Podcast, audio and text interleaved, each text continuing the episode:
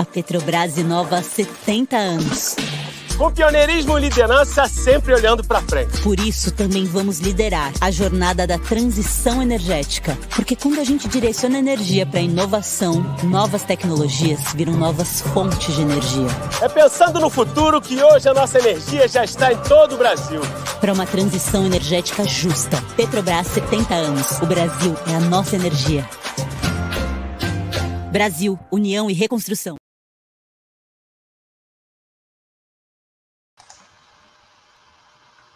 Pini começa agora mais um episódio da série Diálogos da Transição 2023, que tem patrocínio master da Petrobras e do governo federal e patrocínio do grupo Ultra e do escritório Matos Filho, além do apoio da Câmara de Comércio Brasil, Alemanha do Rio de Janeiro. A gente recebe hoje Gustavo Silva, diretor de operações da Care no Brasil, que tem é, projetos é, já em operação de geração renovável aqui no Brasil e projetos em desenvolvimento para a produção de hidrogênio verde uh, no Brasil também e de eólicas offshore.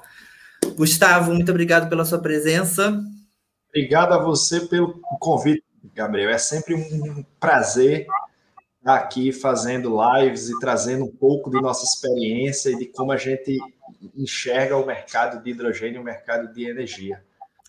Antes de tudo, queria pedir desculpas aos nossos espectadores que a gente se atrasou um pouco aqui para entrar, a gente teve uma dificuldade, mas agora seguimos normalmente. Bom, Gustavo, queria que você começasse falando um pouquinho é, do que, do, de onde a Quer já opera aqui no Brasil e desses projetos futuros, tanto de hidrogênio quanto de geração offshore. Tá bom, vamos lá. Primeiro eu, eu queria apresentar, que é e me apresentar, né? Eu sou Gustavo Silva, hoje eu ocupo a posição de diretor de operações da Que Brasil. A Que Brasil é a subsidiária da, da Que International, que é um grupo de origem francês. Tá? É, nós estamos presentes atualmente em 21 países, é, trabalhando na agenda de transição energética. Nós atuamos principalmente com as fontes eólica e solar. Temos outras fontes também que a gente trabalha, mas não no, no, no, no Brasil. Nós temos, trabalhamos com a fonte hidrelétrica, trabalhamos com a tecnologia de waste to energy, que é a queima de resíduos sólidos urbanos para produção de, de, de energia, e também é, grandes redes baseadas em storage, né, o armazenamento de energia para o melhor controle da rede. Aqui, aqui, aqui no Brasil, nós somos é, novos, nós temos é, um pouco mais de cinco anos de operação no, no, no Brasil, mas a gente tem uma inquietude muito grande, porque aqui é uma empresa que se enxerga como vetor para a transição energética. Nesses cinco anos, a gente já fez muita coisa, já temos 600 megawatts de ativos solares e eólicos em operação. Vamos iniciar no início do ano que vem a nossa nova planta solar fotovoltaica, é uma planta de 450 megawatts, importantíssima para quê? porque é com essa planta que a gente vai alcançar o nosso primeiro gigawatt de capacidade instalada. Nós temos também proje outros projetos em desenvolvimento, né? aproximadamente 8 gigawatts de, de, de, de projetos de desenvolvimento, incluindo uma planta offshore aqui no Ceará, uma planta grande de 1.228 megawatts de capacidade instalada não é? é uma planta aonde nós é, é, somos, um, somos uma das poucas empresas que tem feito é, é o estudo de EARIMA e a única empresa que fez o estudo de EARIMA baseado em dados primários, né? o dado coletado lá no fundo do mar. Tá? Então, aqui acredita bastante no mercado brasileiro, principalmente como é um dos principais mercados exportadores de energia limpa para demanda mundial, possível a partir do uso de hidrogênio de, de, de, de baixo carbono. Nós temos em hidrogênio uma estratégia de curto, médio e longo prazo. A nossa estratégia de curto prazo já está em, em, em, em implantação. Essa semana chegou dois equipamentos de produção de energia baseada em hidrogênio verde, que é o nosso projeto Gênesis. Nós temos um projeto de médio prazo de 280 megawatts. A nossa intenção é entrar em operação com essa planta em 2026. E temos outros projetos de grande porte que estarão sendo implantados a partir do ano de 2029. 28, 29, 30 e vai até 36, totalizando assim uma capacidade instalada de aproximadamente 4,7 gigawatts de capacidade instalada. Tá? Então, esse é um pano aí de fundo do resumo de como a QE está se posicionando no mercado do Brasil. Agora, esse, esse projeto que você citou de 4,7 gigawatts é, de capacidade vai ser no porto de Suape, em Pernambuco, é isso? Né, é, esse, esses projetos, né? É, esse 4.7 é o total de todos os projetos que a gente está desenvolvendo, tá? Nós temos hoje é, um projeto de 5 megawatts, que já é para ele entrar em operação no, no ano que, que vem. Nós temos um projeto de 280 megawatts aqui no Ceará, aqui no, no PECEM. Esse projeto tem um horizonte de entrada em operação em 2026. Um outro projeto que nós estamos procurando ainda uma área para a gente implantar é um projeto de 560 mega voltado para a produção de combustível verde, tá? Esse projeto teria o horizonte para 2029, tá? E temos as duas nossas, as duas grandes plantas, né? Que são as plantas que a gente já vem desenvolvendo há dois anos, desde 2021. São duas plantas, cada uma com 2.240 megawatts de capacidade. Que aí sim é o projeto em Suape, Pernambuco, e o projeto aqui no Porto do, do Pecém. Agora, Gustavo, é muito se fala sobre a questão do preço, da competitividade, da, da realidade, né? O quanto de real é o mercado pode ser é, o mercado de hidrogênio verde, né? Até então a gente tem muitas discussões em respeito à viabilidade tecnológica da produção e da escalabilidade da produção do hidrogênio verde e também o desafio é, do, do preço e depois do transporte desse hidrogênio. Como é que você, o que, que você pode dizer para quem está assistindo a gente do quão real é esse mercado e do quanto a quer acredita que seja que vá ser de fato uma realidade esses dois projetos? Tá, é, olha só, nós temos que, que é, é, é, quebrar aqui algumas crenças, tá? De, de fato, o assunto, assunto preço ele é sempre sempre é relevante, porque os negócios eles se, se baseiam numa viabilidade econômica, certo? Mas nós, nós precisamos entender o que é que está formando esse mercado de hidrogênio verde. Nós temos duas grandes forças aqui, tá? A, a primeira força ela está ligada ao aspecto da des descarbonização da sociedade, que já é um assunto que já vem sendo falado pelos países há alguns anos, desde a década de 80. Tá? Então, existe uma necessidade de se dar soluções para a sociedade, mas que essas soluções elas não venham impactar na qualidade de vida dessas gerações futuras. Tá? Isso é o desenvolvimento sustentável. Durante a meados da, da a década de, de 90 e ganhou muita força agora nesses últimos anos, houve uma mudança de paradigma no conceito da sustentabilidade. saímos da ideia de que a energia ela, ela, ela precisa estar baseada numa segurança de su, su, suprimento, ou seja, o importante é que eu tenha acesso a esse combustível e se coloca outros aspectos se, se, se, secundários em segundo plano.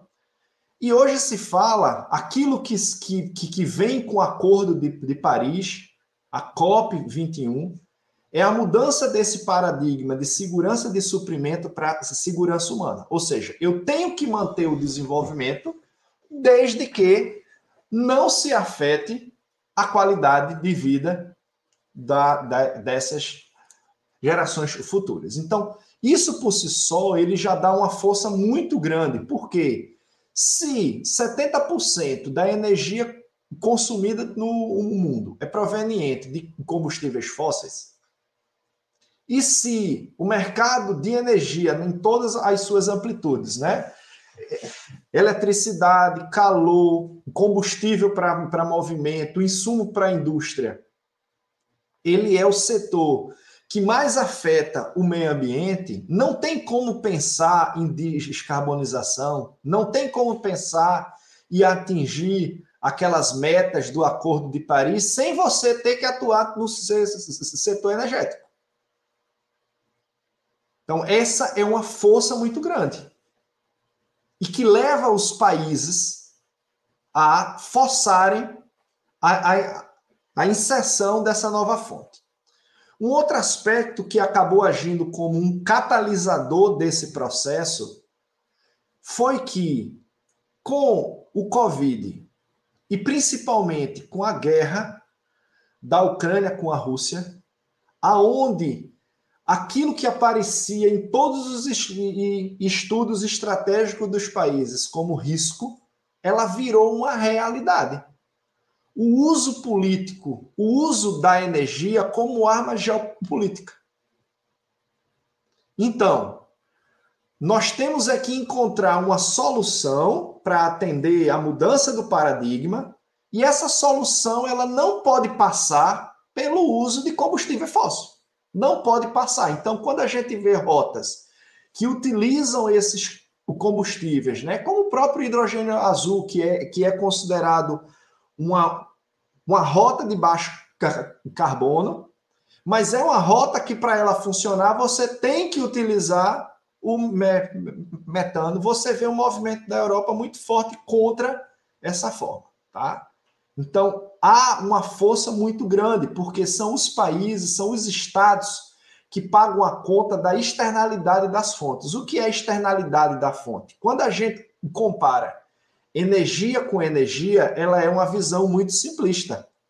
Só que muitas vezes, para você obter aquela energia e o risco que está associado quando ocorre um, um, um, um problema, que são essas externalidades, ela desbalanceia muito essa fonte. Tá? Então, associado ao uso de combustíveis fósseis, você tem problema de saúde, problema de aquecimento global, que afeta o regime de chuva, que, a, que afeta o fornecimento de água, que afeta o fornecimento de alimentos, que serve como arma política, que já foi palco, já foi motivo para guerra, ou seja, isso tudo são, são os estados que pagam. Né? Vamos trazer aqui um é, é, exemplo, né? um, um, um exemplo básico. Nossa maior planta de hidrogênio, né? a nossa maior planta, ela está orçada em um investimento de 3,8 bilhões de dólares. 3,8 bilhões de dólares, certo? Grave esse número. É uma planta grande uma planta de 2.240 megawatts de capacidade instalada, que vai me exigir a ter um parque de produção de energia de 4 gigawatts. Nós estamos falando aqui investimentos na ordem de 50 bilhões de reais. 50 bilhões de reais. Olhando essas duas partes. Quando houve agora, recentemente, né, com a guerra da Rússia, que houve um processo na Europa por conta do corte de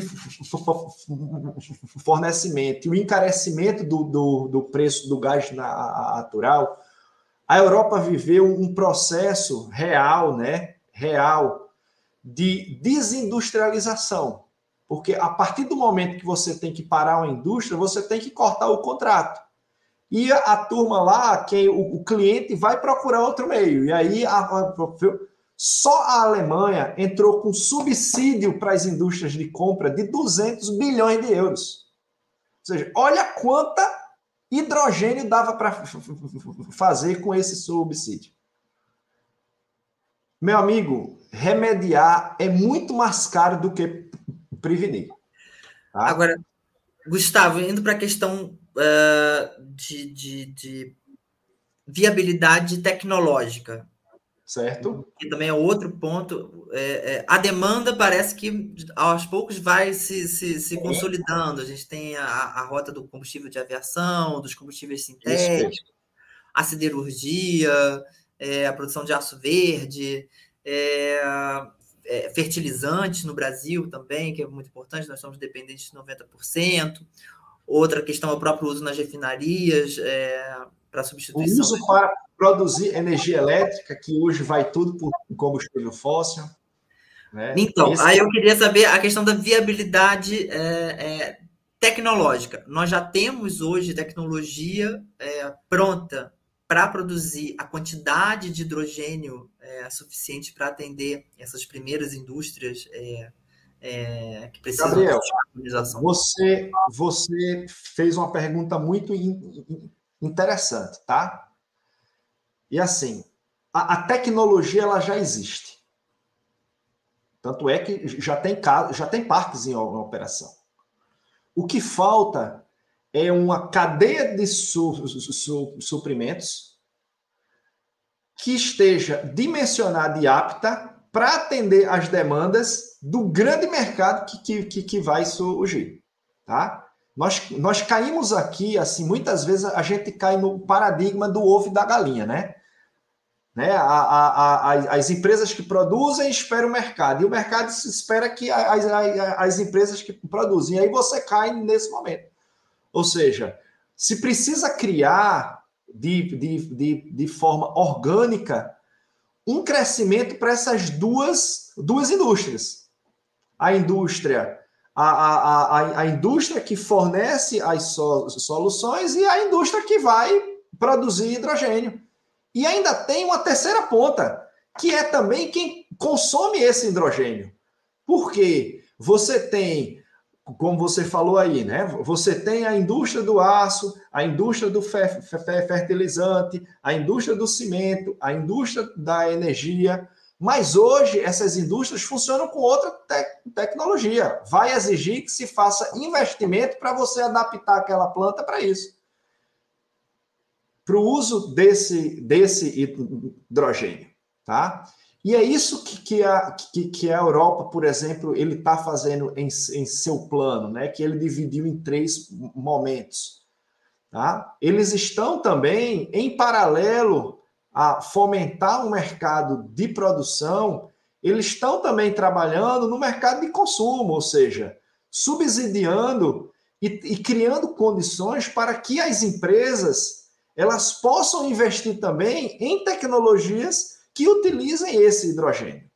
Um movimento claro nesse sentido, né, que, que, que o Brasil não, não faz, por exemplo, é quando a Europa lança uma lei é, é, é, criando uma taxação de carbono para produtos importados, porque na Europa se paga.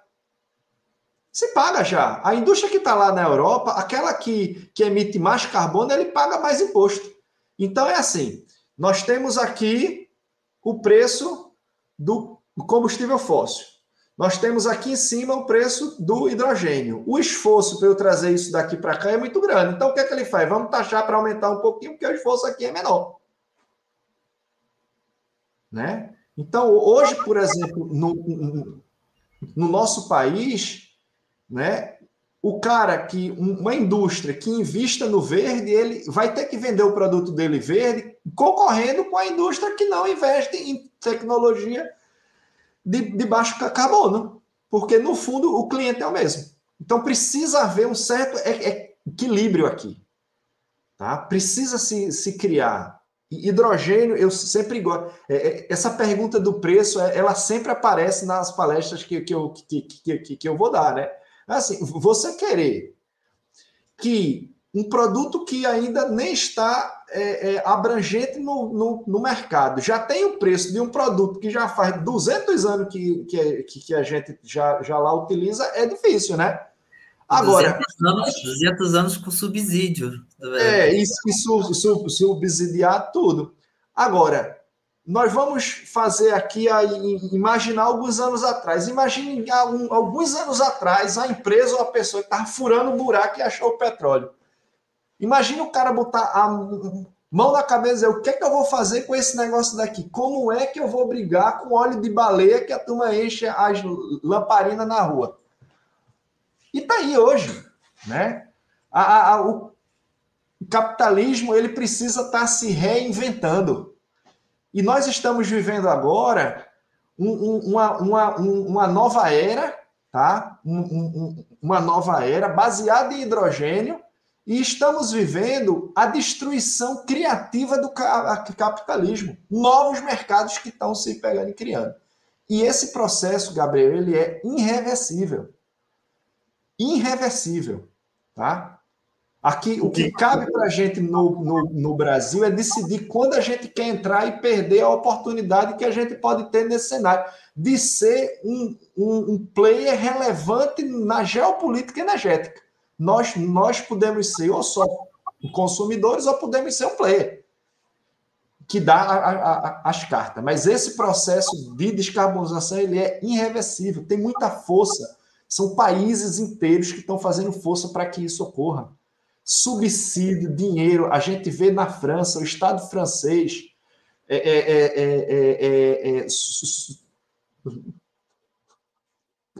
é, fazendo investimento através de, de, de incentivos para a Airbus para ter aeronaves a hidrogênio, 7 bilhões de euros colocados para desenvolver tecnologia já com data prevista por lei de que as companhias aéreas que viajam no espaço aéreo francês têm que ter pelo menos uma aeronave a, a hidrogênio. Isso daí é muito forte.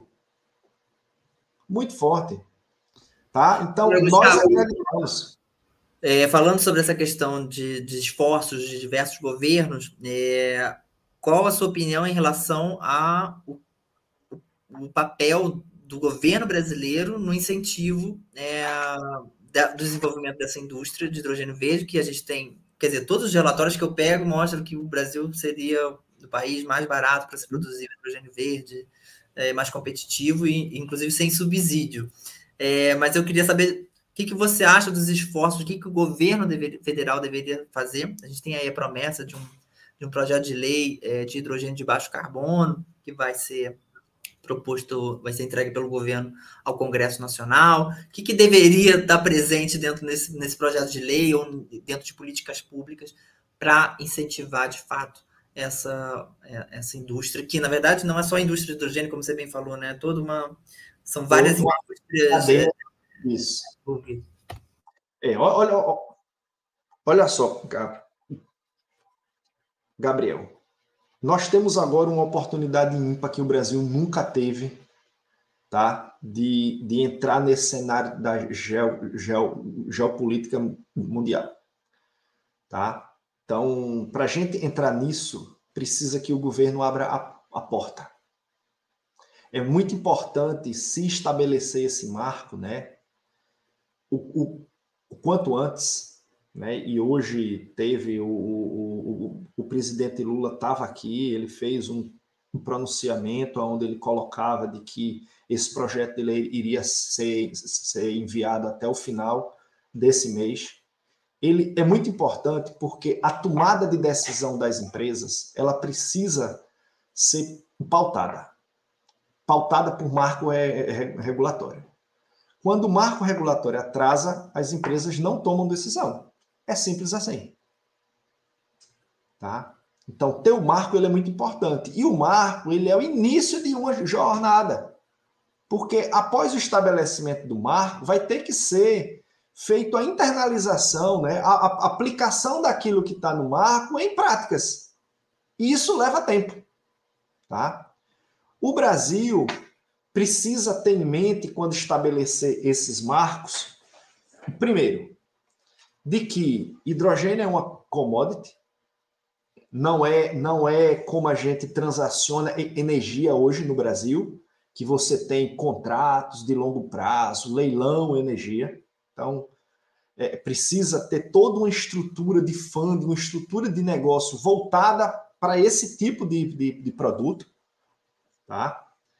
Segundo, precisa ter em mente de que o hidrogênio, diferentemente de energia, aonde você tem um mercado restrito à, à rede elétrica nacional, você tem um produto para o mundo, ou seja, o hidrogênio do Brasil ele tem que ser competitivo com o hidrogênio da China, com o hidrogênio da Ásia, com o hidrogênio da, da Europa, com o hidrogênio da África, o hidrogênio de todo canto. Então, precisa ter mecanismos que permitam o nosso hidrogênio ser competitivo, porque outros países o, o estão fazendo dentro de sua estratégia. O que a gente vê é que, como o processo de hidrogênio é um processo irreversível, aqueles países que são os produtores de petróleo já estão se movimentando de uma forma muito forte para também ter, para não perder a, o, o, poder que eles têm hoje nesse cenário geopolítico. Eu sempre gosto de fazer aqui uma comparação que eu já fiz em uma live antiga, né? Para a gente pegar e imaginar esse jogo da geopolítica energética como um tabuleiro de xadrez. Cada pecinha tem o nome de uma bandeira, que são, hoje, se 80% da energia de combustível é, é, é fóssil, 80% da energia do mundo vem daqueles países do OPEP. Então, cada, cada Cada pecinha tem lá uma bandeirazinha. Veio o Covid, deu um murro na, na mesa, as bandeiras caíram no chão, as pecinhas, as bandeiras caíram. Aí depois veio o Putin lá com a Rússia, chutou o tabuleiro, as pedras caíram no chão, não tem mais bandeira. Hoje em dia está todo mundo olhando para saber quem é que pega ali as bandeiras. Mas são poucas pedras para muitas possibilidades. A, a, partir do momento que os países pegarem as pedrinhas, eles se fecham para não deixar outros entrarem. Então, essa janela ela é muito curta. Tá? E temos que estar tá preparado para a gente pegar a nossa bandeira. Porque quem, meu amigo, voltar para a pedra, voltar para o tabuleiro de xadrez, vai gozar durante muito tempo de uma situação muito boa. Tá? Para o nosso país, ele é extremamente importante pelo fato de que o hidrogênio verde pode permitir né, que o Nordeste venha a se, a se, se desenvolver.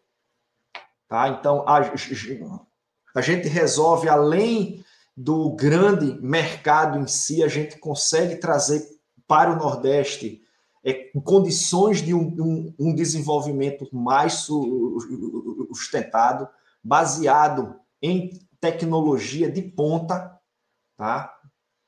Então, é, é, é, até do ponto de vista social, investir em hidrogênio é interessante, tá? Então, é, é, é, é isso. Temos que, que correr fazer o que precisa ser, ser, ser feito para a gente alcançar essa oportunidade.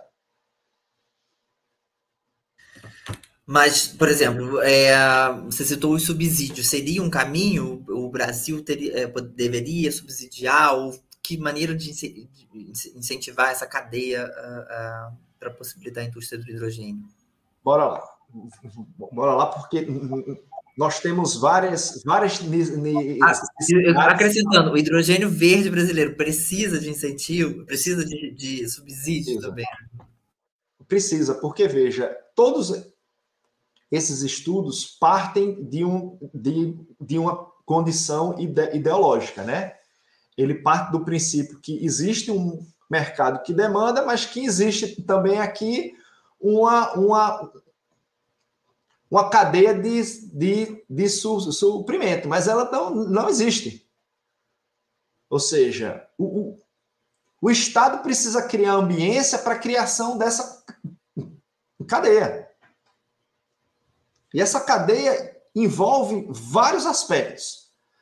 Os aspectos de financiamento dessas plantas, o, a, o, a, o próprio aspecto econômico do, do, do, Brasil, né? Assim, eu, eu, eu, eu, eu vejo quando a gente compara aqui os números e nós, por estarmos inseridos dentro de um grupo internacional, a gente tem acesso a outros números, né? Então, assim, na nossa estruturação econômica do nosso projeto, meu amigo, a inflação é uma coisa penalizante. Porque nós temos agora que ter projetos de altíssima potência para daqui a 20 anos, quando eu trouxer a receita para valor presente, aquilo valha alguma coisa. Né? O tá próprio ponto de vista tributário, né? O ponto de vista tributário é, é uma coisa também penalizante no, no, no, no Brasil. Né? Outro aspecto muito importante é essa a, a, a própria geopolítica do Brasil, como ele se apresenta para o mundo, tá? Porque hoje, hoje a, a, esses países, né, principalmente a Europa e, e os Estados Unidos, querem fazer negócios com países que compartilhem pelo menos o mesmo sonho para o futuro. Tá? Então, hoje, isso daí se faz muito importante. Esses dois acontecimentos de, de, de, de Covid e o, e o da guerra, ele aflorou né, aquele medo da dependência em áreas estratégicas, a alimentação, área estratégica de, de lá energia. Então, eles querem fazer acordos com países amigos. Então precisa haver essa boa relação do Estado com esses países. Tá? Então, é, é outra coisa importante também é que a gente está falando hidrogênio, com, como o hidrogênio, o mercado é de, de mundo, né? Assim, a, a demanda é muito grande. E essa demanda muito grande exige investimentos bilionários. E esses in, in, in, investimentos bilionários precisam estar pautados né? Isso é muito importante, precisam estar pautados em negócios que ofereçam segurança jurídica. Então, o país precisa correr com essa agenda de criar um marco regulatório e criar todas as políticas acessórias, leis, regras, resoluções acessórias para que garanta a segurança jurídica desses projetos, porque o nível de investimento é muito grande desses, da, da, da dos, do, é, dessas empresas que querem fazer os investimentos no país. Tá? Então, isso tudo é uma coisa que é, tem uma dependência do, do Estado brasileiro, do governo federal muito grande. Tá? E é isso que o, que o Brasil precisa fazer. É facilitar essa estrada, é pavimentar esse caminho. Esse caminho tanto pavimentado, com regras claras, aonde, aonde a gente consegue estimar os riscos, com certeza vai ter investimento massivo no, no, nosso país, porque de fato o Brasil ele, ele, ele consegue reúne qualidades, né? É, é, qualidade do seu vento, qualidade do conhecimento, da, da do, do, do, do, nosso povo, da nossa indústria para, para, brasileira, que permite, sim, nós produzirmos aqui hidrogênio verde extremamente competitivo, mas que vai precisar realmente, nesse começo, do apoio do Estado. Nós temos que pegar e entender de que investidor algum tem medo de investir. Agora, investidor algum coloca dinheiro no, no negócio onde ele não consegue quantificar o risco.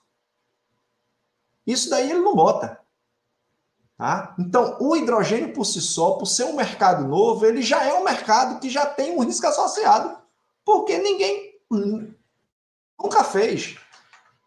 E o fato de, de não ter risco já vai ter um, um, uma, um, um sobrecusto para a gente financiar, para conseguir garantir isso tudo. Então, precisamos que o governo, nesse momento, facilite as outras coisas, que dê um equilíbrio para isso que vai ser, ser feita mais, entendeu? Então, precisa desse subsídio, que necessariamente não precisa passar só por dar imposto ou facilitar mas que ele crie meios de facilitar a cadeia produtiva. Você produzir uma planta aonde eu tenho que importar todos os equipamentos, importar mão de obra, no custo que a gente tem aqui de imposto, brincadeira, meu amigo, é brincadeira um negócio desse. Né? Nós agora importamos esses dois equipamentos, nós pagamos para esse equipamento vir imposto do Brasil 60% do preço dele.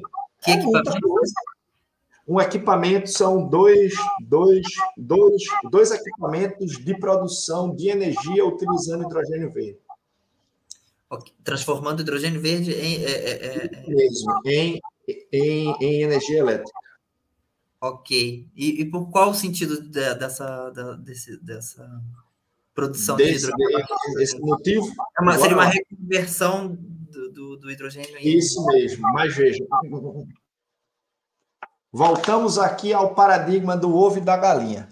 Tá? Ou seja, se eu tenho interesse em produzir hidrogênio, que esse é o negócio que, que a quer, quer desenvolver, produzir hidrogênio verde a partir de nossas plantas de geração, do outro lado eu preciso ter quem consoma. Então nós damos o, o primeiro passo. Eu vou fomentar a cadeia de consumo para depois eu poder vender o meu hidrogênio para esse mercado que criou.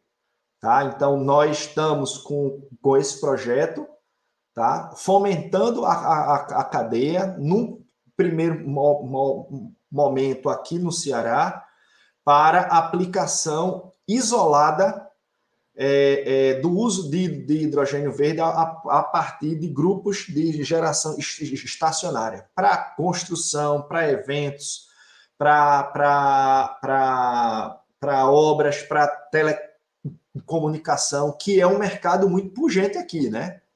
No, no, no, no, no Brasil. Então, nesse primeiro momento, esse ano a gente vai estar fazendo vários eventos com esses, com esses equipamentos aqui no Ceará. Para o ano a gente continua no Ceará e vamos também, estamos pensando em fazer um road show aí no sul, sudeste. Ah, Quer dizer, a utilização do hidrogênio verde como uma bateria de energia renovável. Isso mesmo. Ok. Isso seria é, faria sentido para o mercado brasileiro, pensando em uma larga escala? Vocês, Faria sim. Hoje a gente vê, porque veja, nós, nós temos que olhar a demanda do, do, do, do hidrogênio de uma forma mais ampla. Tá? Uma coisa é você pensar em hidrogênio para produzir energia, e eu concorrer com a produção de, de energia. Isso daí não é justo. Porque eu posso produzir essa energia com diesel, mas, entretanto, o diesel polui o meio, o meio ambiente. O que a gente vê é uma crescente, um crescente movimento, muito impulsionado principalmente pelos jovens de hoje, né? de vários eventos que têm uma preocupação maior com a questão da sustentabilidade. Então, nós vamos estar entregando uma solução aonde hoje não existe uma só solução. No evento, tu consegue trabalhar o lixo, tu consegue trabalhar ah, o transporte, mas tu não consegue trabalhar a energia que ele usa. Usa diesel, porque é um evento estacionário. Nós vamos ter agora no Brasil a opção de a gente, em vez de utilizar o diesel, utilizar o hidrogênio, 100% limpo. Tá? Esse equipamento ele é fantástico porque ele permite você pegar aquilo que foi produzido por uma energia limpa, solar ou eólica, guardar e utilizar na hora que você quer, no tempo que você quer, aonde você precisar, em qualquer canto que você que quiser utilizar. Limpo. Agora, Gustavo, com o início das operações em larga escala, é, com as instalações dessas, dessas plantas, quais mercados vocês olham? Vocês olham primeiramente exportação? No, no Brasil, o que, que é que indústrias chaves vocês identificam? Tá. Nós, nós, nós olhamos o mercado exportador e o mercado interno de formas diferentes, tá? Claramente aquilo que a gente vê é o mercado externo, principalmente a Europa, se, se, se movimentando muito mais rápido que o resto do mundo. Tá? Mas a, a necessidade da Europa é atender a demanda energética. É para isso que está se fazendo hidrogênio para a Europa. Não é para a indústria, não é para cimento, isso daí também. Mas é para atender a necessidade energética deles. Hoje, a energia que é consumida na Europa, seja eletricidade, calor, vem de gás natural e de, de, de, de, petróleo. Tá? E como essa necessidade ela é mais curta, né? Ela ela tá mais urgente, é esse mercado que vai puxar. Então, num primeiro momento, as nossas plantas de grande porte, ele tem o objetivo para atender o mercado externo, o, o, o, o mercado europeu. Tá? Para a gente também é uma situação até mais cômoda, né? Porque nós, como temos a origem europeia, né? E nós temos uma estratégia de montar é, toda a área de comercialização centralizada na França, a gente consegue transacionar isso melhor na, na Europa. Porém, o Brasil tem potencialidades imensas. O Brasil é o quarto maior produtor mundial de, de alimentos. Dos quatro, é o que tem o maior potencial de aumentar a sua, a sua, a sua participação de alimentos e o país importa 75% de, de, de, de, de seu fertilizante. Tá? Então, enquanto a gente observa que o mercado europeu está vocacionado para o atendimento energético, nós observamos que o mercado brasileiro ele está vocacionado para o atendimento de feedstock, o atendimento de insumo, para várias indústrias que utilizam hidrogênio na, na sua, sua cadeia. Tá? Porém, tem um outro fato também que é muito importante, né? É que a consciência ambiental que a gente observa daqueles países da Europa, o empresário da, da Europa, é diferente do nosso do, do, do Brasil. Então, o governo também pode começar a, a dar as mãos junto às empresas como a nossa para trabalhar a questão da transição energética. A, a, a, divulgação, toda mudança começa com o conhecimento. E esse conhecimento dessa necessidade né, das as, so, so, soluções, infelizmente, a, a, a nossa população em geral não conhece. Tá? Então, é muito importante a, a, gente trabalhar nisso. Nós olhamos, num primeiro momento, o mercado externo, estamos acompanhando o mercado interno e, tendo a possibilidade, a gente vem para o mercado interno. Por uma coisa simples, evita eu fazer o gasto de dinheiro de mandar a coisa cruzar o Atlântico para mandar, né? É melhor atender aqui. Tá certo. Dentro da, da do, dos detalhes do, dos projetos é, da, de produção de hidrogênio verde, vocês incluem também uma estação de, de produção de hidrogênio azul. Sim. Qual seria a lógica de incluir, considerando até que hoje a gente tem um gás natural ofertado para o mercado aqui no Brasil muito caro? É, como é que, onde entra na estratégia é, o hidrogênio azul para vocês? É, olha só, quando a gente olha o que está pegando e acontecendo no mundo, tá? A gente olha o que acontece no mundo, é assim.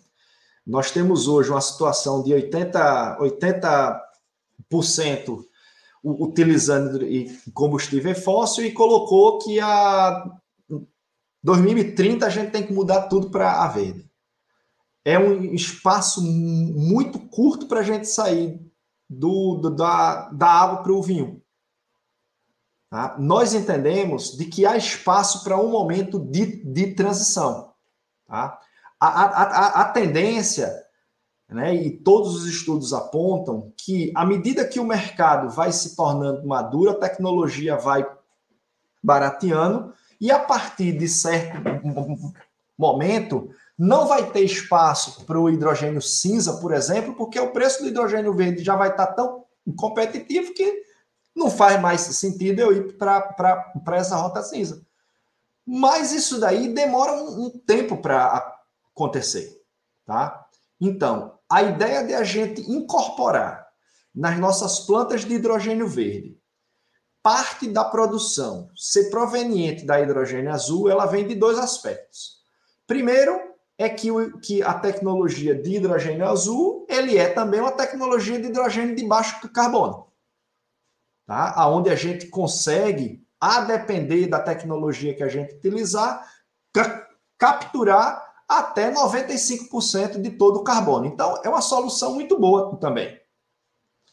Mas, por outro lado, nós, nós podemos dar a essa planta uma maior competitividade a ela, uma vez que o capex do hidrogênio azul é men menor do que o hidrogênio verde, tá? Então eu consigo aumentar o tamanho da minha planta para diluir os custos que a, que, que a gente tem na construção de todo o complexo, tancagem, transporte, barco, isso tudo. E aí a gente consegue viabilizar esse mix de hidrogênio verde, esse projeto é, de, de, do mix é, é, mais cedo, tá? Essa daí é que é, é que é a ideia que está por trás das nossas plantas grandes, tá? As nossas plantas menores, elas são 100% hidrogênio, porque também a, a, tecnologia de captura e armazenagem de hidrogênio é, é uma tecnologia que também está em desenvolvimento. Então, a gente já, já, já tenta aplicar isso mais no final da década, tá? Para agora, a, a, nossa planta, o nosso projeto mais próximo, que seria o projeto Fraternité, com horizonte de 2026, entrar em operação, é para atender é, clientes é, no, no, no, no, Brasil, né? Clientes realmente que, que compartilham a, a, a visão de mundo que a gente tem, de ter um mundo descarbonizado. Tá? Dentro desses projetos, vocês também olham, é, o, o, projeto do PCM, por exemplo, olha a conexão com as eólicas offshore, não é isso? E isso mesmo. o Swap já olha para a geração onshore. É, queria que você falasse um pouquinho sobre isso. isso. É, muita isso. gente fala que a energia onshore, inclusive, é, é, é, é faria com que o nosso hidrogênio verde fosse ainda mais barato, né? Porque a gente tem essa possibilidade, se o nosso grid continuar limpo, é, de utilizar a energia do grid para produzir esse hidrogênio. Queria que você falasse um pouquinho disso. Claro, claro, claro. Vamos lá, vamos, vamos falar aqui. Nós, quando nós, nós começamos né, o nosso projeto do PCM Swaps, daqui a gente tem que voltar dois anos atrás, né? Dois anos atrás ainda estava no início de de uma discussão de como iria ser a certificação. Então, nós avançamos com dois projetos que, do ponto de vista de conexão elétrica, ele tem certas diferenças. Tá? O Ceará, PECEM, aqui, né, tem uma, tem uma coisa muito boa, que é o fato de você ter um regime eólico e solar próximo à costa muito bom. Então, para a gente ter uma planta de hidrogênio para exportação, nós temos que ter quatro coisas. Eu tenho que ter a área, tenho que estar junto de um porto e tenho que ter recurso eólico, solar e água. Né? Ou seja, aqui no PECEM a gente pode ter isso tudo. Então, por exemplo, no nosso parque da, aqui, aqui, aqui do PECEM, a maior parte de nossa energia vem de plantas que estão localizadas num raio de 250 quilômetros. Mas eu só consigo fazer isso porque a gente tem a planta offshore. Porque você pensar, amigo, botar 4 gigawatts em torno da, de uma cidade é difícil. É muito projeto. E aí você cai em algumas barreiras. Porque muito dificilmente você vai conseguir fazer onshore parques de 2 GB, 3 GB, num canto só, com o mesmo ponto de, de, de conexão. Então, a offshore permite isso. Permite um recurso, um recurso principalmente eólico diferenciado, tá? Permite que você esteja próximo aos, aos, aos portos, a, a esses locais onde você quer, quer, quer produzir a energia. E quando a gente começou esses nossos projetos, não tinha a definição de que a gente poderia utilizar a rede. A priori, naquela época, era você ter que fazer uma ligação física para garantir o sincronismo. Então, nós começamos o nosso projeto aqui apetrechando o nosso projeto, que em último caso a gente pode fazer a ligação física ligando tudo. O nosso projeto de, de swap, Pernambuco, ele não goza da, da, da, da, do, do benefício de próximo à costa ter um potencial eólico solar muito bom. Como todos os estados ali próximo à costa, né? Nem Pernambuco, nem Alagoas, nem Sergipe, nem Bahia, nem. Não. O, o potencial ele está mais no, no interior. E isso daí inviabilizaria nós fazermos grandes linhas tá? para fazer essa ligação física. Então, em Pernambuco, ele é um projeto que ele é baseado no uso da rede, que é possível, tá? Dentro de, de certas condições, mas é possível. O nosso projeto de lá, Pernambuco, a energia será proveniente de plantas no Rio Grande do Norte, plantas em Pernambuco e plantas na Bahia. Afastadas aí de milhares de quilômetros. Plantas que já são plantas já operadas pela Quer plantas, assim, nós lá precisamos para atender as duas plantas, nós, nós precisamos de 8 GB de capacidade instalada. Nós temos 600 GB, 600 MB agora em operação. Vamos começar a, a nossa obra para aumentar para 1 MB e a nossa intenção é desenvolver. Mas são projetos que já estão em des desenvolvimento muito avançado pela QUE, né? O projeto nasceu com essa vo, vo, vo, vocação. Como o nosso projeto offshore, ele nasceu com essa vocação. E por ele ter essa vocação, ter um prazo, né, ter, ter, ter um objetivo já, já traçado, por conta disso, é que nós avançamos tanto no nosso projeto offshore. A Quer, né, dos 74 projetos, que estão com pedidos de área no, no, no, IBAMA. Só tem dois projetos que apresentou estudo de EARIMA, um projeto que está em análise, e é esse projeto que fez os dados primários. O que é o dado primário? É a coleta do dado no fundo do mar. Você não usa dados que outros, você coleta o dado lá. E é o projeto da QE. Nós somos o projeto mais avançado. É a QE a única empresa que acredita realmente no, no, no, no no, no, no, offshore a ponto de fazer grandes investimentos para dar, porque eu não posso esperar que o mercado resolva. Eu já tenho um prazo para entrar em operação, que é quando o, a, a, a minha planta de, de lá hidrogênio operar. Sim, a gente não falou então, muito de eólicas offshore. Não falamos então, muito de eólicas offshore.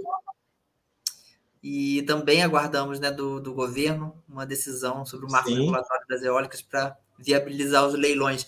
Gustavo, é. a gente já está chegando ao, ao, final da nossa live. É, que Para concluir, queria que você me desse mais ou menos um panorama de quando a gente vai ter, ou vocês gostariam de ter, uma planta de hidrogênio verde já produzindo em larga escala, seja para exportação, seja para abastecer o mercado industrial doméstico. Olha, eu não posso dar uma garantia, porque essa decisão envolve vários aspectos, inclusive externos a quer, tá? Mas aquilo que a gente queria e aquilo que a gente tá, tá trabalhando, aquilo que eu acordo todo dia, tá? É de a gente já produzir hidrogênio no ano que vem, a partir de nossa planta piloto, e produzirmos hidrogênio em larga escala a partir de 2026. É nisso que a gente está trabalhando. Tá?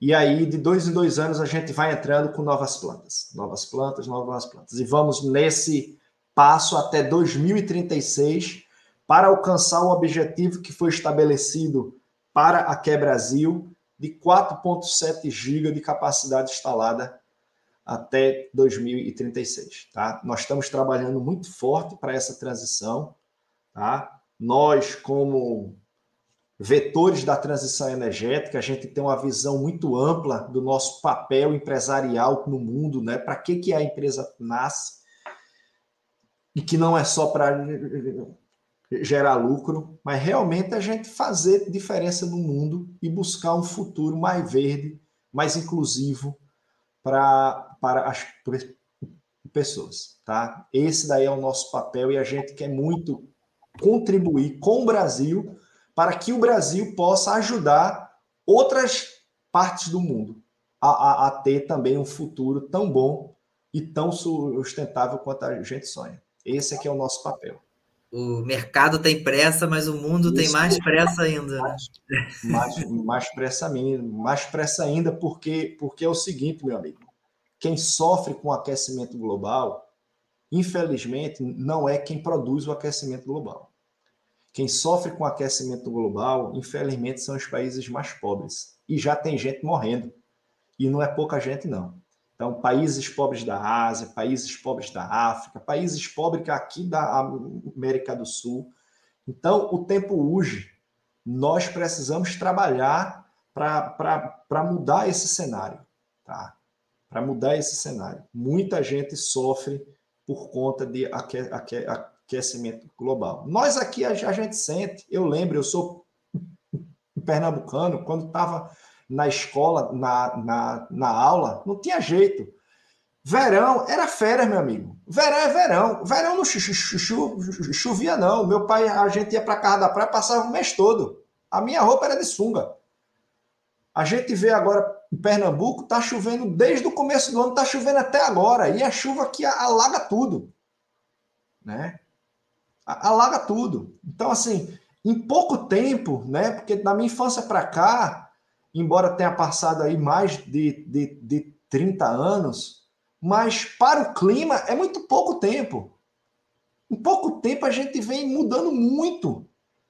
Então tem muita gente sofrendo. Então eu acordo todo dia com essa missão de colocar um pouco daquilo que a sociedade me deu, de meu estudo, de minha educação, dos meus pais, o investimento que a sociedade fez em mim para tentar pegar e mudar. Esse é que é, é minha grande motivação. Sim, estamos na torcida, estamos na torcida. É muito bom é, que você tenha concluído dessa maneira para trazer para a realidade do porquê que a gente está falando, por que a gente está nesse diálogo da transição, né? É sempre bom voltar ao ponto inicial, porque o mundo tem pressa, as mudanças climáticas já, já são uma realidade, não são um futuro, né? E elas vão provavelmente ser cada vez mais é, é, é, é intensas e causando cada vez mais danos, né? A vida, como Isso. você bem destacou, às pessoas mais vulneráveis, às pessoas mais pobres, aos países mais pobres e mais vulneráveis, como a gente já tem visto. Bom, Gustavo, muitíssimo obrigado pela sua participação aqui no Diálogos da Transição. Muito obrigado mais uma vez por aceitar o convite da IPBR. Queria também agradecer a toda a nossa audiência que nos acompanhou até agora e também aos nossos intérpretes de Libra, Diane, Lenildo, muito obrigado pelo trabalho de vocês também. Até breve. Boa noite, pessoal. Até logo. A Petrobras inova há 70 anos. Com pioneirismo e liderança sempre olhando para frente. Por isso também vamos liderar a jornada da transição energética, porque quando a gente direciona energia para inovação, novas tecnologias viram novas fontes de energia. É pensando no futuro que hoje a nossa energia já está em todo o Brasil. Para uma transição energética justa. Petrobras 70 anos. O Brasil é a nossa energia. Brasil, União e Reconstrução.